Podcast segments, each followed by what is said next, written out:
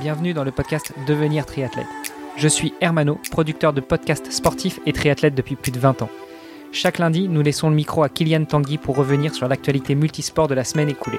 Kylian produit chaque jour le podcast Sport Actu dans lequel il revient sur les résultats et faits marquants sportifs de la journée. Retrouvez-le sur Apple Podcast et sur Instagram à sport.kyliantanguy. Juste avant de vous laisser écouter cet épisode, j'ai un service à vous demander. Aidez-nous à faire grandir la communauté en partageant cet épisode et plus globalement ce podcast au plus grand nombre. Allez, assez discuté, place aux actus du moment avec Kylian Tanguy. Sport Actu, c'est l'actu sport. Chers auditeurs, je vous souhaite la bienvenue sur un nouvel épisode de Devenir triathlète. L'épisode du jour ne sera pas le plus joyeux, mais il est important car il concerne la sécurité. Vous n'êtes peut-être pas passé à côté, à l'occasion du Stiman 113, un drame a été déclaré.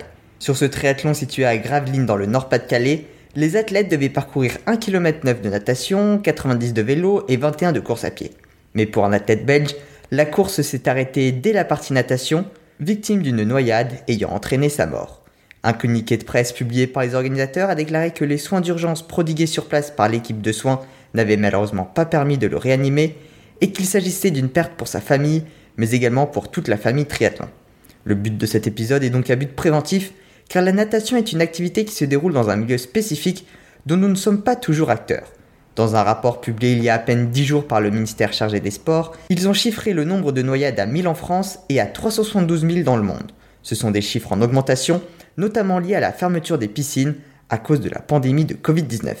Alors en ce début d'été, forcément, vous allez vouloir reprendre la nage en eau libre, mais n'oubliez pas les bonnes pratiques. Nagez dans les zones de baignade surveillées ou alors le long du rivage et partez accompagnés pour vous surveiller les uns les autres. L'outil indispensable aujourd'hui, c'est surtout la bouée elle aura de nombreux bénéfices pour vous.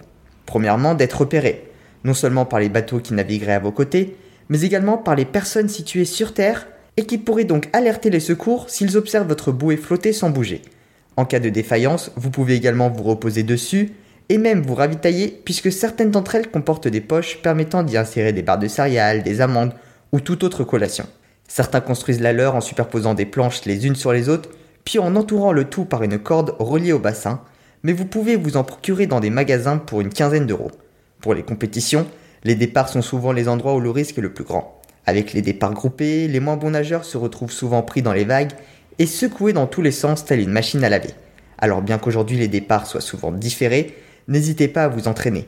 Hermano et Olivier en ont déjà parlé plusieurs fois, mettez-vous à 5, 6 ou 7 dans la même ligne d'eau et partez tous en même temps sur 15 mètres. Vous pouvez également le faire en eau libre, en courant depuis la plage puis en vous élançant tous ensemble dans l'eau dans un petit périmètre. Enfin, si jamais vous n'êtes pas à l'aise, laissez les autres partir.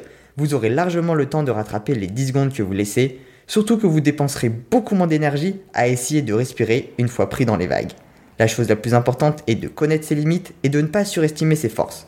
Les crampes, les hypothermies et les hypoglycémies arrivent très vite et sans prévenir. Je vous remercie de m'avoir écouté jusqu'ici, j'espère ne pas vous avoir fait peur.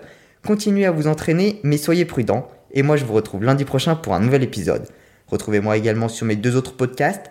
Chaque soir, euh, Sport Actu pour les actualités sportives de la journée en 3 minutes. Et Sport Podcast chaque dimanche avec une interview ou un épisode thématique. Allez, à bientôt. Sport Actu, c'est l'actu sport. Merci d'avoir écouté cet épisode jusqu'à la fin. Si vous l'avez apprécié, venez sur le groupe Facebook pour nous laisser un commentaire et interagir avec nous. Vous nous aideriez aussi énormément en allant sur Apple Podcast pour laisser une revue 5 étoiles de préférence à ce podcast Devenir triathlète et au podcast de Kylian Tanguy Sport Actu. Allez, à demain pour lancer la thématique de la semaine.